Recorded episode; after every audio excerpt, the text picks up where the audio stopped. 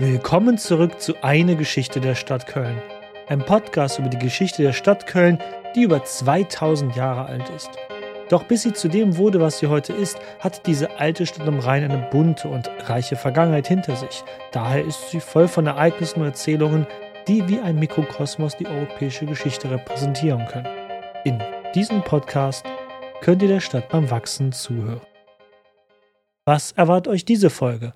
Nun nicht mehr und weniger als Karl der Große und was er für einen bleibenden Eindruck auf die Entwicklung Kölns hatte.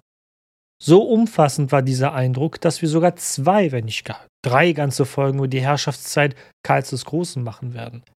Das ist das Schöne an der Zeit, die uns bevorsteht. Endlich, endlich bessert sich die Verfügbarkeit von historischen Quellen. Von nun an werden wir öfters viel tiefer in die Themen eintauchen können. Diese Folge wird eher eine biografische Folge über Karl dem Großen und seinem engsten Freund Hildebold werden.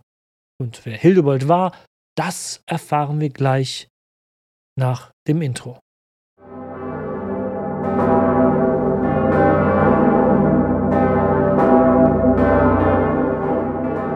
Wir befinden uns in der zweiten Hälfte des 8. Jahrhunderts. Der fränkische König Karl der Große hört in seiner Kaiserpfalz in Aachen dass in Köln der alte Bischof gestorben war. Doch die Geistlichkeit in Köln konnte sich partout nicht einigen, wen sie wählen sollten als neuen Bischof. So sah Karl ein, dass er selbst vor Ort für eine Entscheidung sorgen musste. Um schnell und geschwind nach Köln reisen zu können, tarnte der König sich und seine Leibgarde als Jagdgesellschaft und ritt los. Heutzutage würde die Reise von Köln nach Aachen oder umgekehrt lediglich 50 Minuten mit dem Auto dauern. Damals waren es jedoch zwei lange Tage, die man per Pferd brauchte, weil die A4 gab es noch nicht. Nach zwei Tagen erreichte Karl das Vorgebirge, welches die Kölner Bucht nach Westen hin abgrenzt. Schaut übrigens an die Fans der ersten Stunde und die sich noch an meine erste Folge über die geografischen Gegebenheiten Kölns erinnern können. Vom Westen her kommend konnte Karl schon weiter fern die Stadt mitsamt noch vorhandener, intakter römischer Stadtmauer und die ganze Rheinebene sehen. Doch bevor er weiterritt, entschloss Karl kurz Halt zu machen vor einer kleinen Kirche nahe einem kleinen Dorf, fast direkt vor der Stadtmauer. Karl bat seinen Leibwächtern draußen zu warten, und so betrat der König alleine die kleine Dorfkirche aus Holz. Diese Dorfkirche sah aus, wie ein Gotteshaus in diesen Zeiten eben aussah, ziemlich klein und eng. Die Kirche war in diesem Moment nahezu leer. Einzig und allein ein junger Priester stand vor dem Altar und sang ein Gebetslied.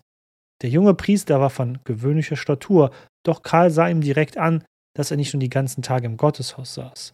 Die Haut des jungen Klerikers war deutlich gebräunt durch die Sonne, was dem König zeigte, dass er emsig auch im Umland sich um seine Gemeinde kümmerte. Auch dessen Stimme gefiel Karl, denn dieser sang mit fester und schöner Stimme die Verse. Am Ende des Liedes sprach der Priester noch ein Vaterunser und war erstaunt über den Besuch in seiner Kirche, den er wohl bis dahin nicht in seinem Rücken bemerkt hatte. Den König der Franken erkannte der Priester natürlich nicht, war Karl doch in der Kleidung eines Jägers und nicht in die Kleidung eines großen Heerführers gekleidet. Der schnelle Ritt der letzten Tage durch Wind und Wetter hatten ihr Übriges getan. Und so staunte der junge Priester umso mehr, als der vermeintliche Jägersmann vor ihm in seinen Mantel griff und einen Gulden hervorzog. Das war für gewöhnliche Leute schon eine Menge wert, denn fast niemand hier in der Gegend nannte einen Gulden Münze sein eigen. Guter Freund, hier opfert man keine Gulden, nehmt die Münze bitte wieder zurück, sprach der junge Priester. Karl, dem sein kleiner Streich in den Kirchenmann in diesem Moment wohl sehr gefiel, erwiderte jedoch, behaltet den Gulden, ich gönne euch den Gulden wohl. Doch der Priester wollte nichts davon hören und bestand darauf. Ich sehe, dass ihr ein Jäger seid. Wenn ihr mir wirklich helfen wollt, dann bringt mir von der nächsten Jagd etwas Leder mit. Seht, mein Messbuch braucht dringend einen neuen Eibenband. Aber bitte, ich flehe euch an, nehmt diese Münze wieder mit, denn diese habe ich wirklich nicht nötig. Nun war Karl der Groß überrascht. Er hatte wahrhaft einen bescheidenen Kirchenmann gefunden, wer könnte das glauben? In Ordnung, erwiderte Karl. Ich werde euch das notwendige Leder besorgen. So trat Karl wieder aus der Kirche hinaus und befahl seinen Leibwächtern, auf die Jagd zu gehen, diesmal wirklich und nicht nur zur Reisetarnung, und das Leder für den Priester zu besorgen. Währenddessen ritt der König, immer noch als einfacher Jäger getarnt, durch die umliegenden Dörfer und erkundigte sich über den Priester der hiesigen Kirche. Sein Name war Hildebold und jeder, ob adlig oder gemeines Volk, hatte nur Gutes über ihn zu berichten. Ein paar Stunden später übergab Karl dem Priester das versprochene Leder und ritt, ohne sich zuvor ihm zu offenbaren, weiter nach Köln. Der junge Hildebold indessen war sichtlich verwirrt über diese Begegnung und dachte sich dann aber doch nichts weiteres dabei. Am nächsten Morgen, Hildebold hatte gerade die Morgenmesse gehalten, hörte er außerhalb der Kirche Hufgetrappel und Pferdewiehern. Als Hildebold aus der Kirche trat, saß dort auf einem Pferd der Jägersmann vom Vortage, mit Schwert und Rüstung im Königsmantel. Guten Morgen, mein lieber Hildebold, begrüßte Karl der Große ihn. Verzeih mein Täuschungsmanöver gestern und sei versichert, nichts lag mir ferner, als dich zu täuschen, aber ich hatte anders keinen Weg gesehen, so schnell nach Köln zu eilen, ohne dass ich in jedem Ort halten müsste und mich mit lokalen Adligen zu unterhalten. Wer ich bin, muss ich dir jetzt wohl nicht mehr sagen. Ich wollte dir auch eigentlich nur persönlich gratulieren. Zu was persönlich gratulieren, mein Herr, erwiderte Hildebold. Karl, ich habe gestern die ganze Stadt durchkämmt. Kein Kandidat schien mir in Köln geeignet für diesen Posten. Außer natürlich dir. Glückwunsch, Hildebold. Du bist der neue Bischof von Köln. Und so kam es, dass im Jahr 787 Hildebold der neue Bischof von Köln wurde. Ihr habt es vielleicht gemerkt, ich habe euch gerade eine Sage erzählt. Was jetzt an dieser Sage wahr ist, und lasst mich euch das sagen, da ist fast alles wahr dran, das dröseln wir jetzt mal auf. Und vor allem, warum ist die Bischofsernennung von Hildebold bedeutend für Köln? Nun, das hat natürlich nicht nur mit Hildebold allein etwas zu tun, sondern auch mit einem der berühmtesten Männer der europäischen Geschichte, dem wir jetzt ja hier schon begegnet sind, nämlich Karl dem Großen.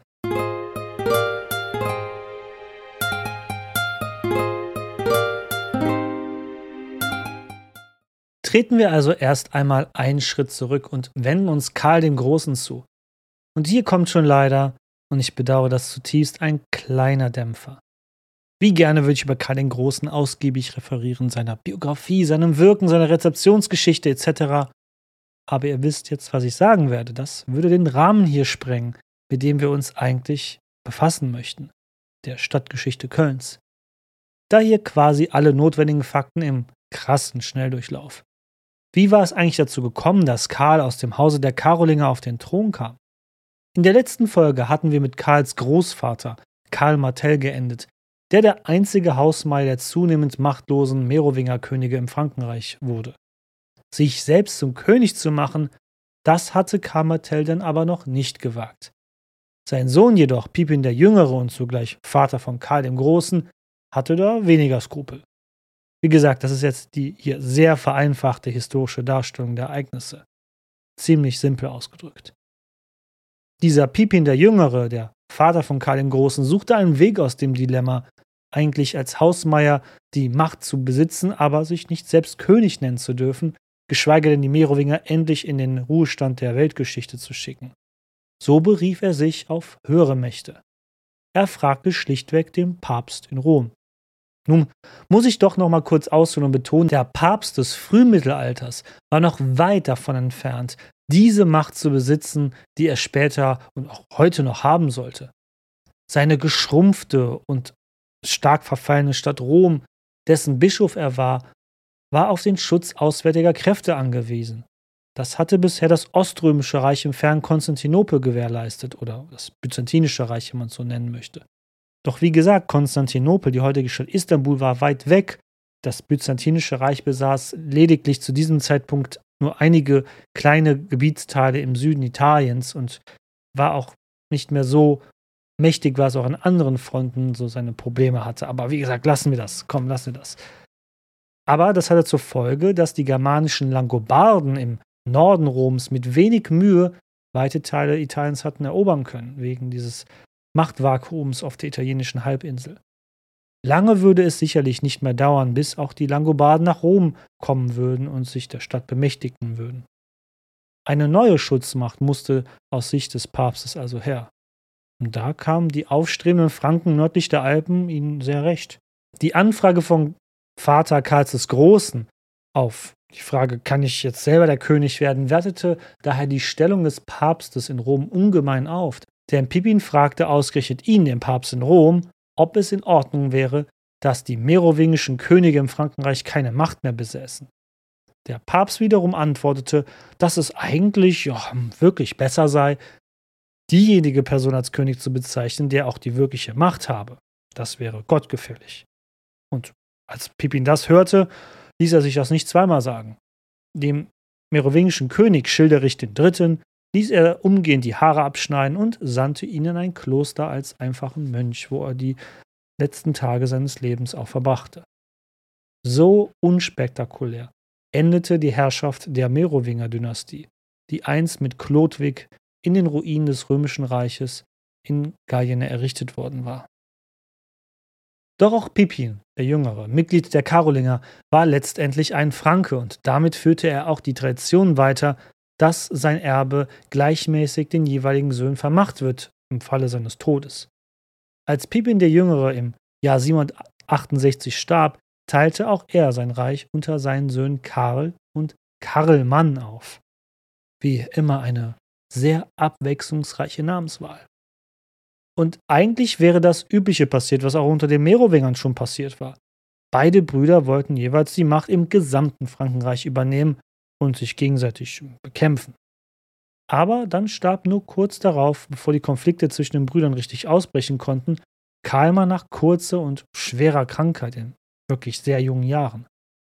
Warum und weshalb und ob es wirklich nur eine Krankheit war, das wird von der Forschung mitunter leidenschaftlich diskutiert. Aber so kam es, dass im Jahr 771 der junge Karl ganz alleine das gesamte Frankenreich als König regieren konnte. Sein für damalige Zeiten langes Leben bescherte ihm eine Regentschaft von 46 Jahren, von 768 bis 814. Das ist auch nach heutigen Maßstäben eine lange Regentschaft. Naja, außer du heißt Queen Elizabeth II. Das ist einer der Gründe, warum das Frankenreich in dieser Zeit erblühte wie nie zuvor und danach. Es gab schlichtweg fast 50 Jahre lang keine immer wiederkehrenden großen Bürgerkriege. Mit Ausnahme einiger Familienmitglieder vom verstorbenen Kamen, die aber sehr erfolglos nach Karls Macht strebten. Aber so gab es genug Zeit und Raum, das gesamte Frankenreich nach außen hin zu erweitern, aber auch innerlich nachhaltig zu festigen und zu reformieren. Und das tat Karl auch.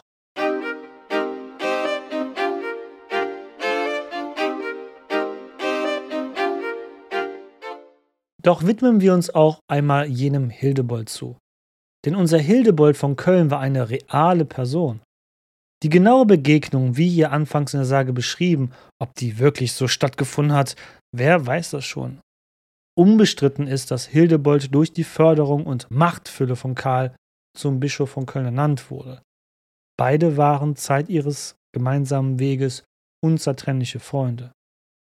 Doch ob Hildebolds Anfänge wirklich so bescheiden waren als Dorfpriester, nun, sicher kann man das nicht sagen, aber schon Kunibert hatte bereits nahezu 150 Jahre zuvor dem regionalen fränkischen Adel angehört. Daher ist es möglicherweise nicht ganz unwahrscheinlich, dass auch Hildebold aus dem fränkischen Adel stammte.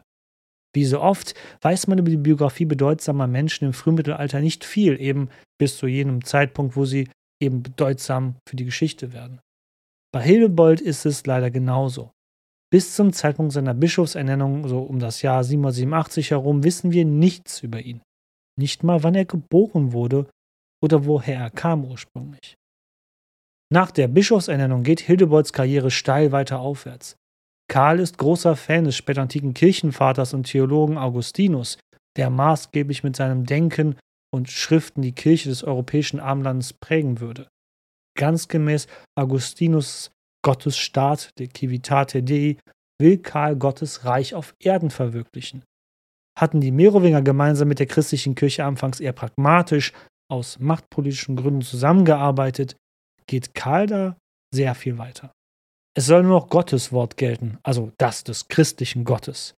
Alle Menschen innerhalb des Reiches haben sich auch diesem Wort zu unterwerfen, mit einer einheitlichen Liturgie und einheitlichen Regeln auch in Klöstern und dann natürlich auch den Kirchen. Eine große Missionierungswelle erfasst das Frankenreich, also quasi ganz Mitteleuropa. Egal ob auf Stadt oder Land, wo die Strukturen für die Christianisierung nicht vorhanden waren im Frankenreich bisher, werden durch Schenkungen Karls Klöster und Kirchen gegründet. Diese Entwicklung begann natürlich nicht erst unter Karl, aber kaum einer kann so beispielhaft für diese umwälzende Entwicklung stehen wie Karl. Karl der Große strebte ein in seinen Augen christliches Reich an. Dass direkt vor seiner Haustüre, östlich von Köln noch zwischen Rhein und Elbe, heidnische Völker lebten wie die Sachsen, war für Karl unerträglich. Doch zu dem Thema, den Sachsen und Karl dem Großen und was das überhaupt mit Köln zu tun hat, dazu kommen wir in der nächsten Folge. Aber was hat das alles mit Hildebold zu tun? Nun, wie gesagt, Karl will sein Reich zu einem christlichen Großreich umgestalten. Dafür mischt sich Karl in die Kirchenpolitik vor Ort ein, sowohl in seinem Reich, aber auch in Rom. Die Begegnung mit Hildebold in der Sage war wohl nur eine hübsch ausgeschmückte Anekdote, aber in der Tat verdankt Hildebold seinem Freund Karl die Einsetzung als Kölner Bischof. Das war damals nicht so wie heutzutage, dass das Domkapitel Kandidaten vorschlagen kann und der Papst bestätigt das dann. Nein, hier hat Karl eigenmächtig entschieden, wer das wird. Und Karl hat Großes vor. Naja, irgendwie muss er sich ja den Namenszusatz der Große auch verdient haben. Im ganzen Reich verfährt Karl nämlich so. Wer als Bischof eingesetzt werden will, muss zuerst sein Wohlwollen gewinnen. Ansonsten wählt Karl selbst den in seinen Augen fähigsten Kandidaten aus. Doch kein Bischof wie Hildebold und kein anderes Bistum wie das von Köln schätzte Karl so sehr. In seinem Testament lässt er später sogar einmal verlauten, dass das Bistum Köln die, Zitat, eleganteste Braut Christi nach Rom, Zitat Ende sei. Wenn das mal kein Lob ist. Im Jahr 791, also nur vier Jahre nach der Bischofsernennung, ernennt Karl seinen Freund Hildebold als seinen Erzkaplan der Hofkapelle sowie zum Kanzler in seiner Reichskanzlei. Zu komplizierte Titel für euch? Dann die einfache Fassung. Hildebold, der Bischof Kölns, war der wichtigste Berater Karls des Großen an dessen Hofe und auch sein oberster Geistlicher. Das war damals, anders als vielleicht heute gedacht, ein sehr wichtiges Amt. Ihr seht also die zunehmende Verflechtung von Reich, also der politischen Seite, und der Kirche tritt immer offener zutage. Ohne die militärischen Schutz und Entschenkungen der Krone könnte die Kirche gar nicht die Stellung erreichen, die sie später haben würde. Aber auch ohne hochgebildete und fähige Priester und Bischöfe, die des Lesens und Schreibens, auch in Latein, mächtig sind, in der Diplomatie bewandert sind und ein großes Wissen besitzen, auch in ähm, Forschung, aber auch in Medizin. Also ohne diese Kleriker ist wiederum auch kaum eine effektive Herrschaftsverwaltung im Reich möglich. Beide Seiten sind immer mehr und mehr verwoben und benötigen sich jeweils. Für Hildebold gab es dabei ein Problem, um seine reichsweiten Ämter auszuüben. Kirchenrechtlich war es nämlich Hildebold als Bischof von Köln nicht erlaubt, die Grenzen seines Bistums zu verlassen.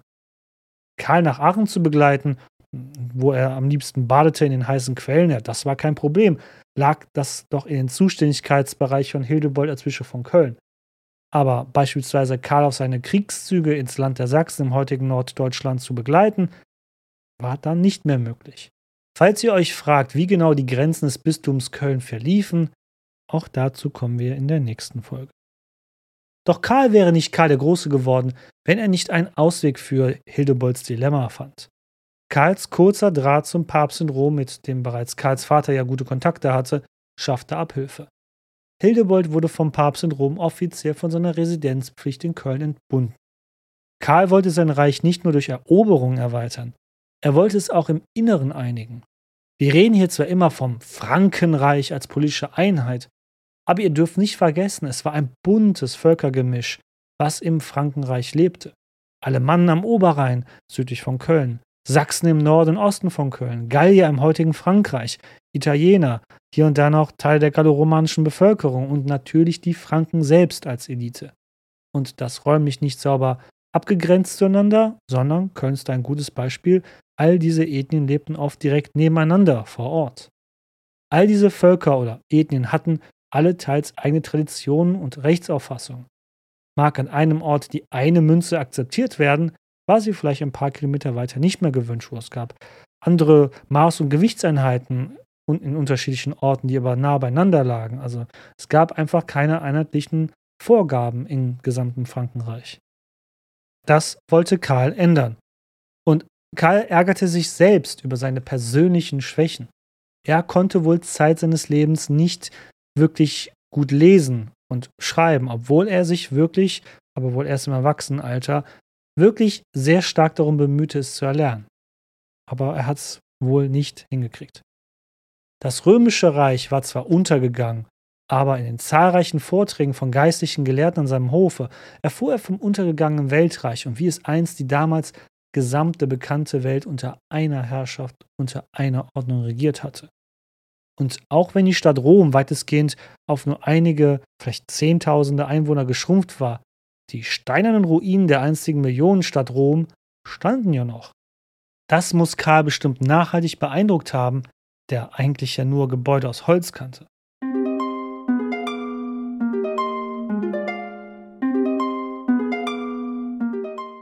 All dies veranlasste Karl dazu, die sogenannte karolingische Renaissance zu starten. Auch hier muss ich euch abschweifend auf etwas hinweisen. Der Begriff der Renaissance finde ich hierbei missverständlich, denn diese Renaissance unter Karl erfolgte aus ganz anderen Motiven als die spätere eigentliche Renaissance, die vor allem dem Geist des Humanismus entsprang. Da jetzt tiefer ins Detail zu gehen, wäre nicht zielführend. Ich würde es daher die karolingische Bildungsreform nennen, wie es auch alternativ zum eingebürgerten Begriff der karolingischen Renaissance verwendet wird. Und das war es auch eigentlich, eine Bildungsreform. Diese Bildungsreform umfasste grob gesehen drei Bereiche, die durch zahlreiche Gelehrte, die Karpfen im Jahr 777 zu sich an den Hof rief. Die drei Bereiche umfassten Sprache und Literatur, die Architektur und die Erneuerung vom Wissen aus der Antike. Das Besondere, fast alle dieser Gelehrten waren Ausländer, sprich sie stammten nicht aus dem Frankenreich. Allein sich das einzugestehen, dass der Bildungsrückstand nicht nur aus eigener Kraft behoben werden konnte, finde ich etwas äußerst Bemerkenswertes für einen mittelalterlichen Herrscher. Es ist ein Aspekt an Karl dem Großen, der, wie ich finde, viel zu wenig Beachtung findet. So stammten fast alle Gelehrten, die Karl zu sich einlud, aus dem Ausland. Aus Byzanz, Britannien, Italien, Spanien oder sonstigen Regionen des Mittelmeerraumes. So war auch der Leiter dieser Hochschule ein Angelsachse aus England namens Alcuin. Und Hildebold, ah, der auch da Teil war, von, war einer der wenigen Franken. In den Jahrzehnten des ausgehenden 8. Jahrhunderts leisteten diese Gelehrten etwas Gewaltiges. Man kann echt nicht genug den Wert einschätzen, den diese Bildungsreform auf Europas Entwicklung hatte. Auch nur hier in sehr groben Zügen. Zum einen hatte das Lateinische als Sprache in Westeuropa deutlich gelitten. Das ist verheerend, ist Latein doch weiterhin die Sprache des Klerus, mit der Karl seine Missionierungsvorhaben durchsetzen möchte. Aus unserer heutigen Sicht, also unserer teilweise säkulären und auch atheistischen Sicht vielleicht nicht so verständlich, warum Karl hier dringend eine Verbesserung anstrebte, aber ich versuche es euch mal zu erklären.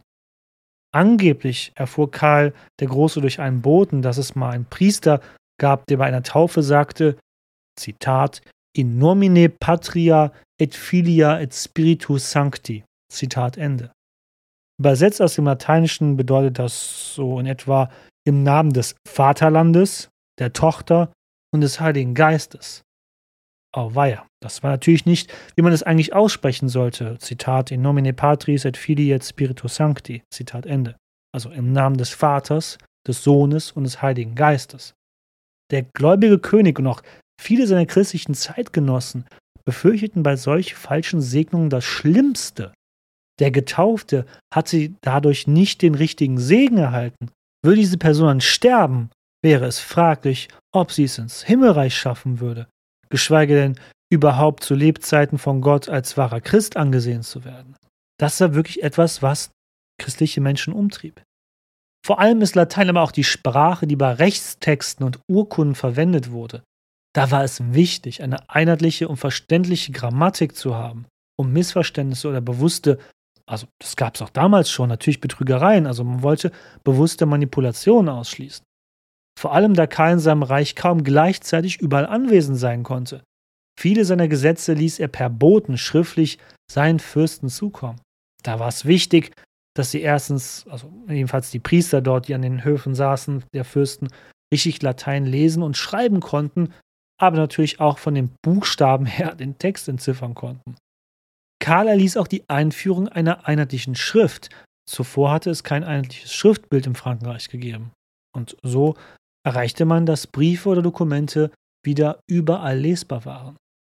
Diese sogenannte karolingische Minuske war es, die Abhilfe schaffte. Und die ist euch wohl vertraut, denn sie ist die Schriftform, die wir bis heute kennen, mit ihren Groß- und Kleinbuchstaben. Ihr werdet sagen, Moment, das ist doch eine lateinische Schrift, die kommt doch von den Römern. Ja, die Römer hatten auch schon unsere Buchstaben und unser Alphabet, mit Ausnahme der Umlaute und dem W, glaube ich. Aber die Römer hatten nur Großbuchstaben gekannt.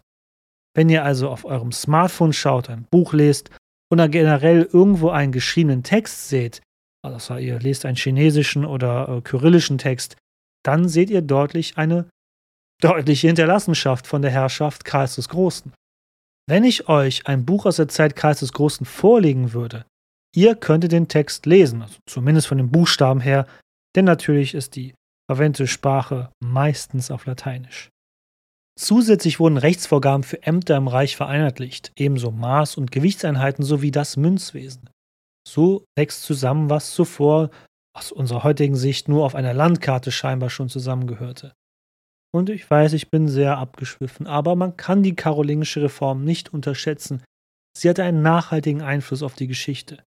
War in der Antike der Mittelmeerraum der große Wirtschaftsraum, das Zentrum der damals bekannten Welt hier in Westeuropa, verlagerte sich nun zunehmend die Wirtschaftskraft und auch das politische Machtzentrum nach Norden über die Alpen in die Länder, die wir heute mehrheitlich als Frankreich, Deutschland und Benelux kennen. Im Mittelalter war politische Macht durchaus anders als in heutigen Zeiten. Große bürokratische Verwaltungsapparate mit riesiger Beamtenschaft, das existierte nicht. Vielmehr wurde politische Macht durch ungeschriebene Traditionen und durch persönliche Beziehungen innerhalb des Adels ausgeführt. Auch Karl der Große, dem wir so viel Großes, aber auch Schreckliches zuschreiben, hat ja nicht alleine all dies durchführen können. Wahrscheinlich hat Karl nur ca. 10% seines Reiches wirklich selbst direkt jemals besucht in seinem ganzen Leben. Die restlichen Gebiete, diese durch persönliche Vertraute, allen voran durch die Grafen in den Gauen oder auch Bezirke genannt, beherrschen fasste Karl ein neues Gesetz, so ritten von dem jeweiligen Standort aus, wo er sich befand, Boten los, um dann überall im Reich die neuen Maßnahmen zu verkünden. Wir wissen, dass Köln auf der linken und Deutz auf der rechten Rheinseite im Frankenreich schon seit Klotik einen jeweils eigenen Gau bildeten. Also hätte in beiden Gauen auch ein direkt eingesetzter Graf von Karls Gnaden die politische Herrschaft ausgeführt. Aber war dies in Köln wirklich so? Regierte hier in Köln ein Graf und auch in Deutsch jeweils einer? Wenn ja, haben wir fast keine Zeugnisse davon. Schon zu Kunibels Amtszeit als Bischof wurde vermutet, dass der Kölner Bischof selbst die Herrschaft für den König hier übernommen hatte, als eine Art Graf, wenn auch er eigentlich nur Bischof war und eben nicht noch ein extra weltlicher Graf dazwischen geschaltet war. Vor allem bei einem so mächtigen Bischof wie Hildebold, nach wie vor der rechten Hand des Königs, ist es doch eigentlich schwer anzunehmen, dass er sich von einem Grafen zum Ortsmagnaten sich in die politische Ausübung der Macht in Köln einreden ließ. Wir können hier leider nur mit einem Fragezeichen weitermachen. Ab der Mitte des 10. Jahrhunderts ist Köln jedenfalls nachweislich unter der Herrschaft der Bischöfe bzw. Erzbischöfe, aber das ist nur ein kleiner Spoiler am Rande hier.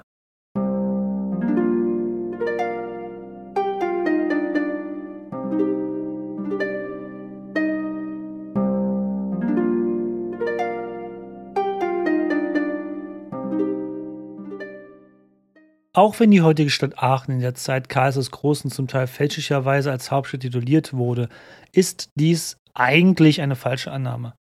Aachen war nur eine von vielen sogenannten Pfalzen, Orte mit meist großen Hallen, einem Palast und genug landwirtschaftlichen Gütern drumherum, die direkt Karl, also dem König, unterstanden. Gleichwohl war Aachen Karls liebste Pfalz. Er schätzte hier die heißen Wasserquellen und auch hier ließ er die Gelehrten ihr Werk verrichten für seine Bildungsreform.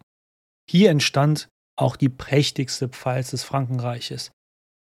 Die Pfalzkapelle bildete den Nukleus für den heutigen Aachener Dom, was ein wirklich wunderschönes Gebäude ist. Hier muss man gar nicht mit irgendeiner anderen Kirche was äh, vergleichen. Der Aachener Dom ist wirklich ein Juwel unter den Kirchengebäuden dieser Welt. Und ich musste auch wirklich mal wieder hin. Das dichte Netz von Pfalz im gesamten Frankenreich war dafür da, den stets umherreisenden König zu versorgen. Denn Karl reiste unermüdlich mit einem Gefolge, was nicht wenige Münder hatte, die abends hungrig waren, denn auf Reisen ist man immer hungrig. Und die Pfalzen war natürlich auch da, um, wenn er in den Krieg zog, immer eine Basis vor Ort zu haben oder eben auch innerhalb seines Reiches eine Pfalz zu nutzen, um dort vor Ort nach dem Rechten zu sehen und sich nicht mit dem jeweiligen Graf ein Bett teilen zu müssen in dessen Residenz. Gab es denn in Köln auch so eine Pfalz? Als bedeutende Stadt des Reiches ist dies natürlich eindeutig zu beantworten. Natürlich gab es in Köln eine Pfalz. Die Franken hatten zuerst noch im römischen Prätorium residiert, dem ehemaligen Sitz der römischen Statthalter. Sigibert, der König der Rheinfranken, hatte hier verweilt, ebenso Chlodwig, seine Nachfolger und natürlich auch die Grafen, die den Kölngau für den fränkischen König verwalteten, ob nun Merowingisch oder Karolingisch. Zumindest für die frühe Karolingerzeit, also dem Vater von Karl, wird dies zumindest noch vermutet, dass das Prätorium dafür diente. Denn die Erwähnung der Nutzungsgeschichte des römischen Prätoriums verschwand zunehmend, bis sie im 8. Jahrhundert vollständig verschwand. Was war der Grund? War es der laufende Zerfall der Bausubstanz des Prätoriums und das fehlende Wissen, man einen solch großen Steinpalast in Schuss hält? War vielleicht der Palast schon vor der Einnahme der Franken zerstört gewesen? War es vielleicht ein Brand oder ein Erdbeben, der die Nutzungsgeschichte des Prätoriums beendete? Wir wissen es schlichtweg nicht. Auch nicht, wann genau dies geschah. Zumindest kann man davon ausgehen, dass zur Zeit Karls des Großen spätestens das Prätorium nicht mehr existierte. Außer den Grundmauern, die man ja dann nach dem Zweiten Weltkrieg in den 1950er Jahren unterm Kölner Rathaus entdeckte. Natürlich wurde daher an anderer Stelle in der Stadt ein neuer Palast erbaut, um Karl eine Pfalz in Köln zur Verfügung zu stellen. Man vermutet, dass diese südlich des heutigen Kölner Doms lag, also auf dem heutigen Roncalli-Platz. Den Kölner Dom, auch den alten Kölner Dom, der Vorgängerbau des heutigen Kölner Doms, den gab es ja noch nicht. Hier stand noch die einfach zu bezeichnende Bischofskirche, also der Vor Vorgängerbau des heutigen Kölner Doms. Jüngere Ausgrabungen lassen darauf schließen, dass wir hier wahrlich eine Pfalz hatten südlich des Doms. Den endgültigen Beweis dafür gibt es aber noch nicht. Baulich würde es jedoch Sinn machen. So befand sich auch in späterer Zeit unter den Otonen hier an dieser Stelle bis weit in die moderne Zeit der Palast des Kirchenoberhaupts von Köln. Die heutige Straße am Hof ist ein Überbleibsel aus dieser Zeit. So stand südlich des heutigen Kölner Doms wohl eine große, rechteckige Hofanlage mit vier Gebäudeflügeln um einen Innenhof, der direkt an die Bischofskirche angrenzte. Direkt östlich dieser Hofanlage befand sich ein Brunnen sowie einige Latrinen. Abgegrenzt wurde das Areal des Palastes durch unsere allseits bekannte römische Hafenstraße im Süden, der wir auf dem Spaziergang durchs römische Köln bereits begegnet sind.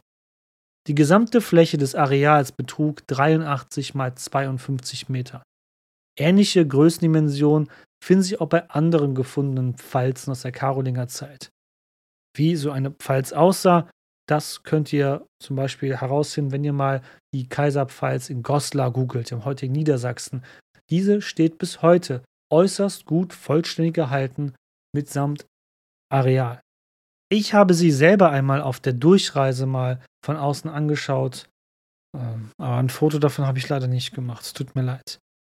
Die Pfalz in Goslar ist zwar erst 300 Jahre nach Karl dem Großen gebaut worden, sie gibt aber dennoch einen guten Eindruck wie sich ein solches Gebäude mit seinen Dimensionen in einem Ort einbettete. Und ja, mit dem Aachener Dom habt ihr natürlich auch noch eine ehemalige Pfalzkapelle, die ihr besichtigen könnt. Wenngleich sie im Laufe der Jahrhunderte stets ausgebaut und eben vollständig in eine Kathedrale umgewandelt wurde.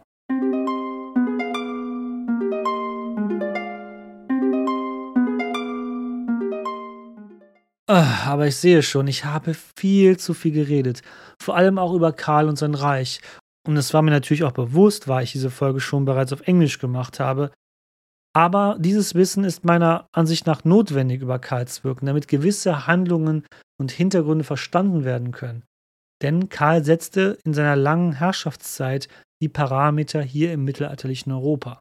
Sie wirken in vielen Teilen bis ins Jahr 1806 fort. In Köln ein bisschen äh, was früher, nur bis 1794, aber das kann man ja mal hier bereits etwas erwähnen. Aber genug erstmal geredet von Karl und Hildebold für dieses Mal. Keine Sorge, nächstes Mal machen wir mit beiden weiter mit einem viel deutlicheren Köln-Bezug. Kehren wir doch zum Ende dieser Folge zu der Sage vom Anfang zurück. Ob die Begegnung zwischen Karl dem Großen und Hildebold wahrhaftig so stattgefunden hat, das interessiert mich als Kölner am Ende doch nicht so wirklich. Denn die Sage ist so schön, dass ich sie eigentlich nicht widerlegt sehen möchte. Aber Fakt ist, diese beschriebene Kirche hat es wirklich gegeben. Im heutigen Stadtteil Lindenthal steht sie. Steht sie? Richtig, sie steht da bis heute. Es ist die Kirche Alt St. Stephan, wobei sie fast niemand unter diesem Namen kennt. Für die Kölnerinnen und Kölner ist sie schlichtweg das Krieler Dömchen.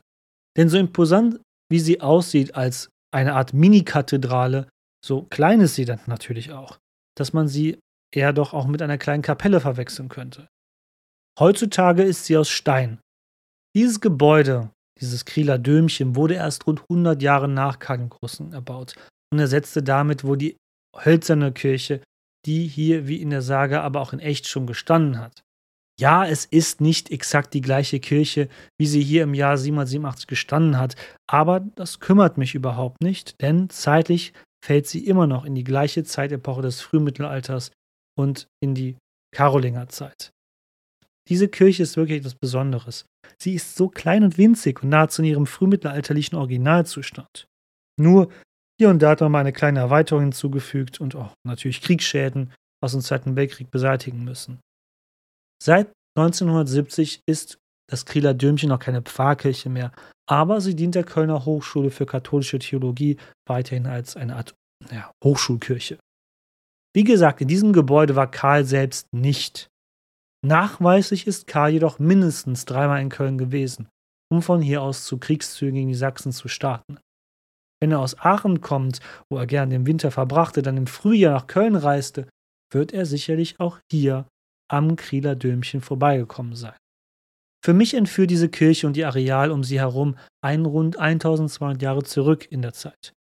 Ihr denkt bestimmt, was ich hier schwafle, aber ich schwöre euch wirklich, die Kirche ist einfach bezaubernd und dafür muss man echt nicht religiös sein.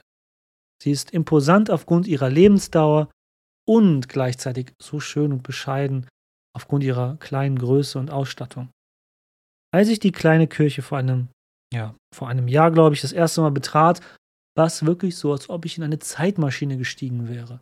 Drumherum ist mit dem Stadtteil Lindenthal und einer Hauptstraße und die ganze Stadt oh, drumherum gewachsen. Nur der Fleck, auf dem das Kieler Dürmchen steht, scheint allen Änderungen der Zeit getrotzt zu haben. Hier hat sich gefühlt seit 1000 Jahren nichts geändert. Es war mal wieder eine Hochphase der Corona-Pandemie, als ich dort eintrat damals. Ich war auch völlig allein in der Kirche, in dessen Mitte man schon fast steht, sobald man sie betritt. In die Kirche würden sonst auch nur um die 20 Personen passen, glaube ich.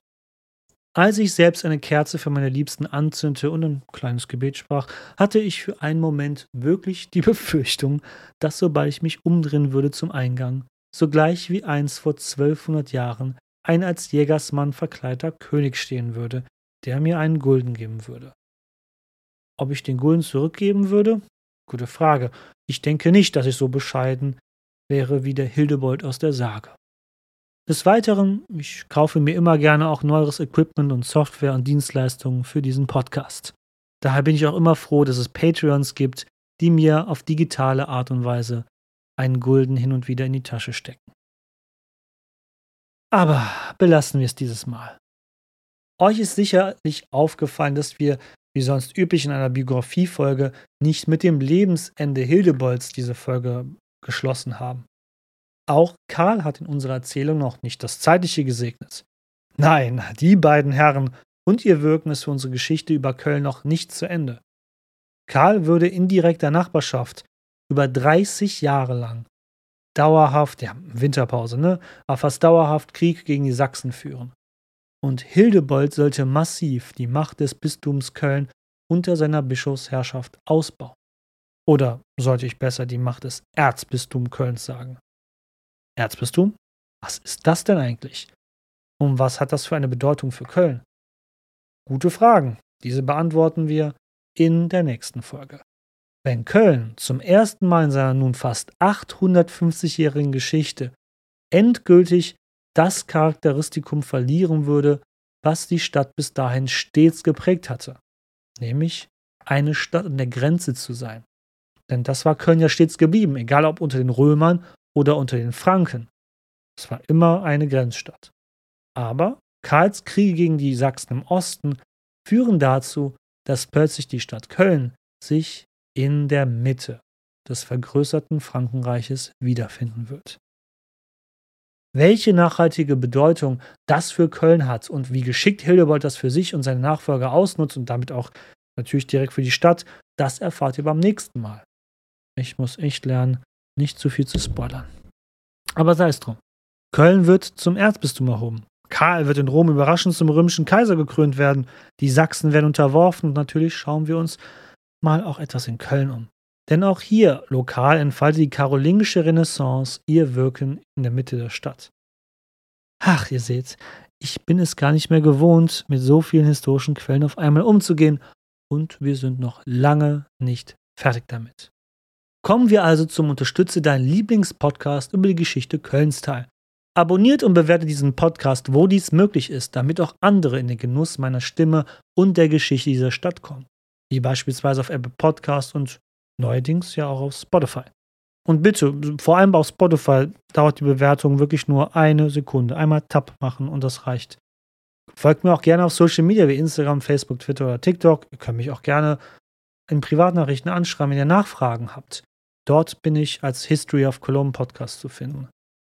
Auf meiner Homepage habe ich immer Bilder und Hintergrundinfos zu jeder einzelnen Folge samt interaktiver Stadtkarte, wo ihr sehen könnt, wo Orte und Gebäude etc. zu finden sind im heutigen Stadtbild Kölns.